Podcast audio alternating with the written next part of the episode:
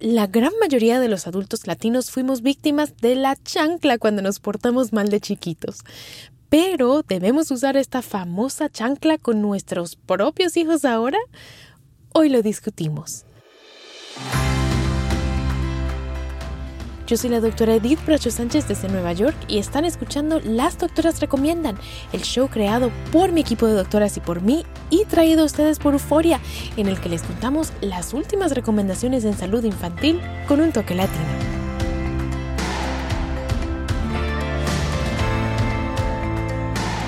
Antes de empezar, recuerden que aquí les traemos información de manera educativa, pero para problemas médicos deben consultar a su doctor, que los conoce y los puede ver en carne y hueso. Hoy familia les traemos una conversación que grabamos en el 2018 con nuestra psiquiatra infantil y mamá, la doctora Bárbara Robles Ramamurti. Hablamos sobre la disciplina, sobre cómo ponerle límites a los niños de una forma sana y sobre si se les debe pegar o no a los niños. Les cuento que aquí no juzgamos a nadie, ojalá les ayude esta conversación y la disfruten eBay Motors es tu socio seguro. Con trabajo, piezas nuevas y mucha pasión, transformaste una carrocería oxidada con 100.000 millas en un vehículo totalmente singular. Juegos de frenos, faros, lo que necesites, eBay Motors lo tiene. Con Guaranteed Fit de eBay, te aseguras que la pieza le quede a tu carro a la primera o se te devuelve tu dinero. Y a estos precios, ¿qué más llantas y no dinero? Mantén vivo ese espíritu de Ride or Die Baby en eBay Motors. ebaymotors.com. Solo para artículos elegibles. Se aplican restricciones. Hacer tequila, don Julio, es como escribir una carta de amor a México. Beber tequila, don Julio, es como declarar ese amor al mundo entero. Don Julio es el tequila de lujo original, hecho con la misma pasión que recorre las raíces de nuestro país. Porque si no es por amor, ¿para qué? Consume responsablemente. Don Julio Tequila, 40% alcohol por volumen, 2020. Importado por Diageo Americas, New York, New York. ¿Quieres regalar más que flores este Día de las Madres? The Home Depot te da una idea. Pasa más tiempo con mamá plantando flores coloridas, con macetas y tierra de primera calidad para realzar su jardín. Así sentirá que es su día todos los días. Llévate tierra para macetas Bigoro por solo $8.97 y crece plantas fuertes y saludables dentro y fuera de casa. Recoge en tienda y sigue cultivando más momentos con mamá en The Home Depot. Haces más, logras más. Más detalles en homedepot.com diagonal delivery. Bárbara, bienvenida. Hola Edith, ¿cómo estás? Buenísimo. Empecemos, Bárbara. Te quería preguntar primero como lo más controversial de todo, ¿sí? Respiren profundo en casa. Bárbara, ¿es malo pegarle a los niños? bueno, esa es una pregunta enorme y en cual necesito una respuesta enorme, ¿verdad? Pero para empezar, vamos a pensarlo en cuanto a las leyes. Si, si vemos en todo el mundo, hay 38 países en donde es ilegal darle, una nalgada a tu hijo, ¿verdad? Eh, por lo general, como adultos, no toleramos pegarnos el uno al otro. Tú no le pegarías a tu amiga, a tu pareja. Entonces, en mi mente, es difícil entender por qué si no toleramos pegarnos el uno al otro como adultos, toleramos pegarle a un niño. Ese es, tú puedes ver ya en dónde yo eh, estoy en cuanto a mi respuesta, ¿verdad? Aparte de eso, tenemos muchas investigaciones que han demostrado que los niños que tienen padres que usan la disciplina física o corporal, tienden a tener más riesgo de desarrollar problemas con su salud mental como depresión, ansiedad, el uso de alcohol o drogas. Y eso es otra razón por la cual yo no recomiendo a mis padres que usen esa disciplina física. Claro, tú como psiquiatra, y ahora también sabemos que hay 38 países, amigos, en el mundo que tienen prohibido por ley pegarle a los niños. Y ellos se basaron entonces en estos estudios. ¿Sí, Bárbara, si estoy entendiendo bien? Sí, sí, bueno, hemos tenido mucho más información en los últimos años eh, que ha llegado a, cambiar muchas leyes, sí. Perfecto. Y no se sorprendan si pronto el país de donde nos oyen hoy también cambia sus leyes mientras salen más y más estudios. Bueno, Bárbara, y cuando los padres en casa oyen que hay 38 países que prohíben pegarle a los niños y que los estudios ahora muestran que es algo que no se debe hacer, de pronto mucha gente piensa, eh, bueno, a mí me pegaron de chiquito y yo salí bien. ¿Qué les dices a esos papás que piensan, bueno, yo no salí tan mal? Bueno, hay mucho que decirles a esos padres. Eh, para empezar, les recordaría, como ya dijimos, que hay mucha evidencia nueva, mucha información nueva que los científicos han estado estudiando de que la disciplina física en verdad no ayuda y en muchas ocasiones puede causar más daño. Entonces, número uno, si no ayuda, ¿por qué usarla?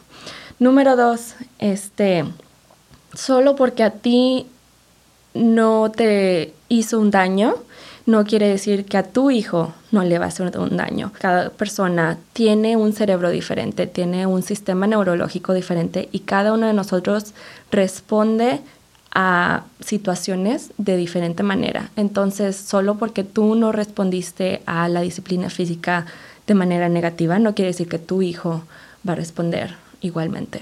Claro, y es una, es una como una lotería, como un riesgo que no queremos andar corriendo, ¿verdad? Exactamente. No nos queremos poner en riesgo de que algo vaya mal con su desarrollo, con su cerebro, si es un riesgo que podemos evitar.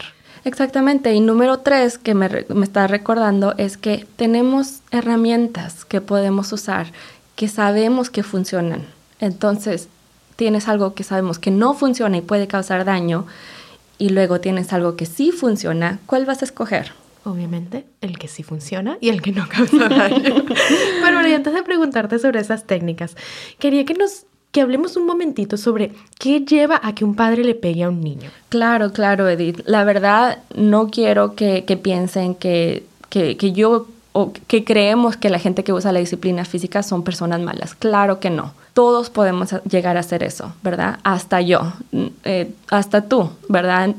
bajo estrés, eh, cuando no estás durmiendo bien, tienes un niño llorando en la casa, no hay nada de comer, no hay nadie que vaya a comprar el mandado y tu trabajo te pide que regreses mañana. Es mucho estrés para una persona, ¿verdad? Entonces, claro que... Eh, podemos acudir a, ciertos, ciertas maneras de lidiar con problemas. Por eso mismo es que estamos haciendo esta, este, teniendo esta conversación para informar a nuestra comunidad de, de mejoras maneras para, para disciplinar a sus hijos. Y también se puede, pues, en, en, el momento específico salir de control la situación. Exactamente, el mismo comportamiento que estamos tratando de evadir a nuestros niños, nosotros lo estamos demostrando. Bárbara, y ahora que hablamos de, de que nosotros de verdad entendemos a la gente en casa, vamos a darles otro tipo de herramientas, que es lo que en realidad queríamos hacer hoy.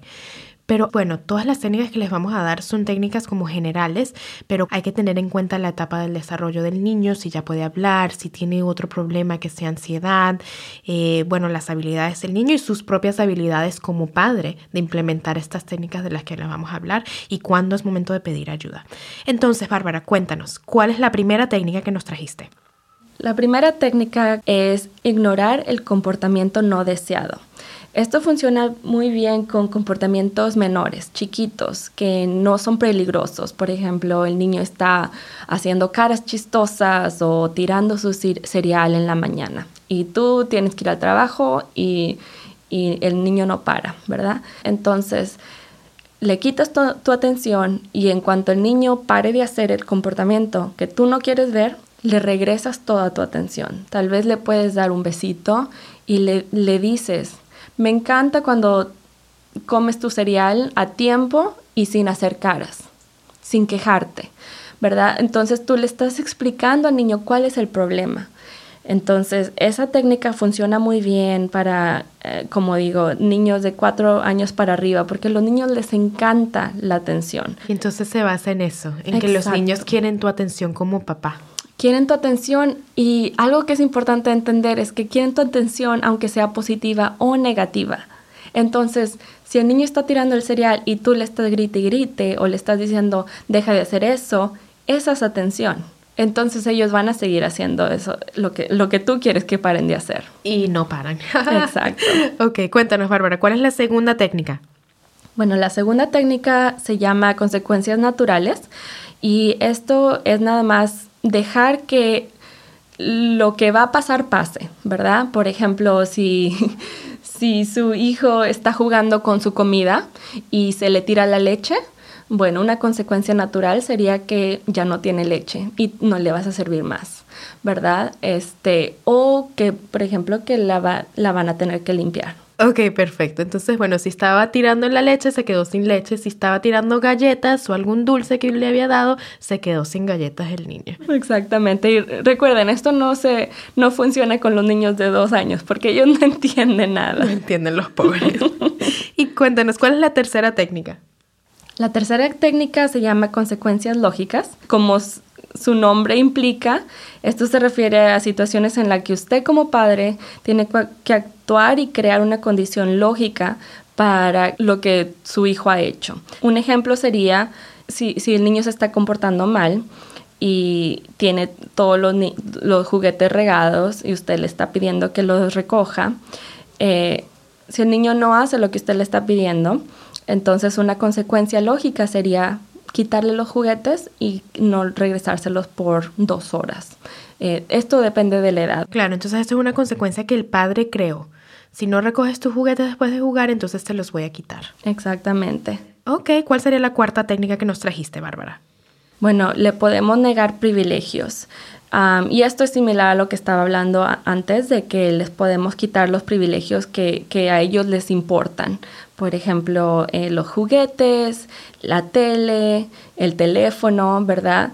Estos son privilegios de los niños. Eh, los niños de ahora a veces piensan que, que la vida, que todos los niños van a tener estas cosas, pero estos son privilegios que usted le ha proveído, ¿verdad? Entonces se los puede quitar si él no está siguiendo sus reglas. Así como se los dio, se los puede quitar, amigos, en casa. y usted es el papá, así que firme ahí. Ok, Bárbara, ¿cuál es la quinta, que es mi favorita? La dejamos de última. Sí, me contaste que tú la has usado en tu clínica. Sí, la enseño mucho para nuestros papás, pero cuéntanos tú. Bueno, la pausa obligada. Esta técnica se usa y, y, ayuda cuando usted ya ha establecido una regla en la casa. Usted ya le ha dicho al niño varias veces qué es lo que espera de él. El niño tal vez ha demostrado que entiende esa regla o sea, hay que decirle al niño como que estos son los comportamientos que van a llevar a que te mande una pausa obligada. Exactamente, y, yo le recomiendo a los padres que empiecen con una y de poquito en poquito pueden, pueden agregar más. Una, como un comportamiento. Una regla, sí, un comportamiento que, que, esperan ellos. Eh, algo que el niño constantemente esté haciendo para que el padre pueda constantemente usar la regla y la consecuencia. Como decir, por ejemplo, que el niño le pegó a un hermano, ¿sí? Exacto. A un hermanito o algo. Entonces, bueno, si tú le pegas otra vez o cuando le pegues a tu hermano, ya sabes que la consecuencia va a ser una pausa obligada. Sí, es, entonces lo que van a hacer los padres es elegir un lugar para la pausa obligada. Tiene que ser un lugar bien aburrido, puede ser en una esquina del cuarto, poner una silla, que estén viendo la pared, lo que sea. Usted eh, sea creativo y busque un lugar Bien aburrido, pero donde lo pueda seguir supervisando, ¿verdad? No queremos dejar a un niño solo todo el día. Perfecto. Ok, entonces, bueno, se establecieron las reglas, se estableció el lugar. ¿Cómo empieza la pausa obligada del niño, Bárbara? Bueno, primero les damos una advertencia. Les decimos que si lo vuelven a hacer, se van a ir inmediato al lugar de la pausa obligada y le pueden poner un nombre si ellos quieren a la esquina o al cuarto o lo que sea. Ok, entonces bueno, ya se le advirtió y lo hizo otra vez. A la esquina te vas. A la esquina se va, exactamente. ¿Y cuánto tiempo pasa en la esquina?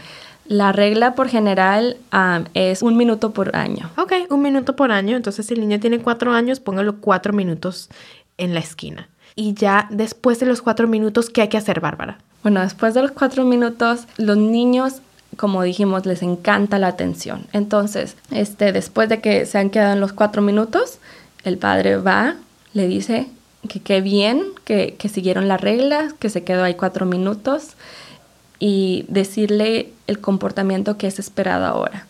Me encanta cuando juegas bonito y gentil con tu, con tu hermanito y no le pegas espero no, no, tener que usar la pausa obligada otra vez. Perfecto, y se acabó ahí, porque lo otro que yo le digo a mis padres en mi clínica es que no se pongan a darles el sermón del año después de que terminó la pausa obligada, ¿verdad? O sea, terminaron los cuatro minutos y después tienen que ir a la mamá con el sermón los diez minutos que siguen después a los cuatro minutos. No es necesario, sencillamente dele la atención como nos está diciendo Bárbara, ¿verdad? Y decirle, bueno, qué bien cuando no le pegas a tu hermano. Y se acabó, señores. Exactamente, y ese sermón también eh, no hay que dárselo todos los días de que te contestan y tú le regresas una respuesta. y esto puede seguir por minutos. Recuerden, esa es atención. Atención negativa, pero es atención y ellos la quieren y van a hacer lo que sea necesario para tenerla. Ay, Dios mío, ahorrense las energías entonces, amigos, a menos de que sea positiva. Bárbara, ¿algún otro consejo antes de despedirnos? Bueno, un punto muy importante que les quiero recordar a todos los padres es que estas técnicas son una oportunidad, como dijiste tú al principio, de darle herramientas a nuestros hijos para enseñarles a comportarse mejor. Esto no se trata de castigarlos o de, constantemente estarlos regañando, ¿verdad? Estas son oportunidades de enseñarles eh, cómo lidiar con situaciones difíciles, con estrés y cómo comportarnos mejor. Buenísimo, Bárbara. Bueno, familia en casa, eh, no tenemos evidencia alguna entonces de que pegarle a los niños lleve a algo bueno a futuro y sí tenemos mucha evidencia de que tratar a nuestros niños con respeto y tratar de darles herramientas los puede ayudar muchísimo. Bárbara, gracias por acompañarnos hoy. Muchas gracias, un placer. Un tema súper, súper importante. Y con esto familia hemos llegado al final. Yo soy la doctora Edith Bracho Sánchez y esto ha sido Las Doctoras Recomiendan, el podcast de salud infantil creado por mi equipo de doctoras y por mí y traído a ustedes por Euforia Podcast. Si les gustó, compartan con su familia, con sus amigos, con la vecina, con la comadre, para que ellos también se unan a nuestra comunidad de padres latinos informados que buscan crear niños sanos en todos los sentidos. Las Doctoras Recomiendan es una producción de LDR Media. No se pierdan nuestro próximo episodio. De mi parte, un abrazo para todos y hasta la próxima.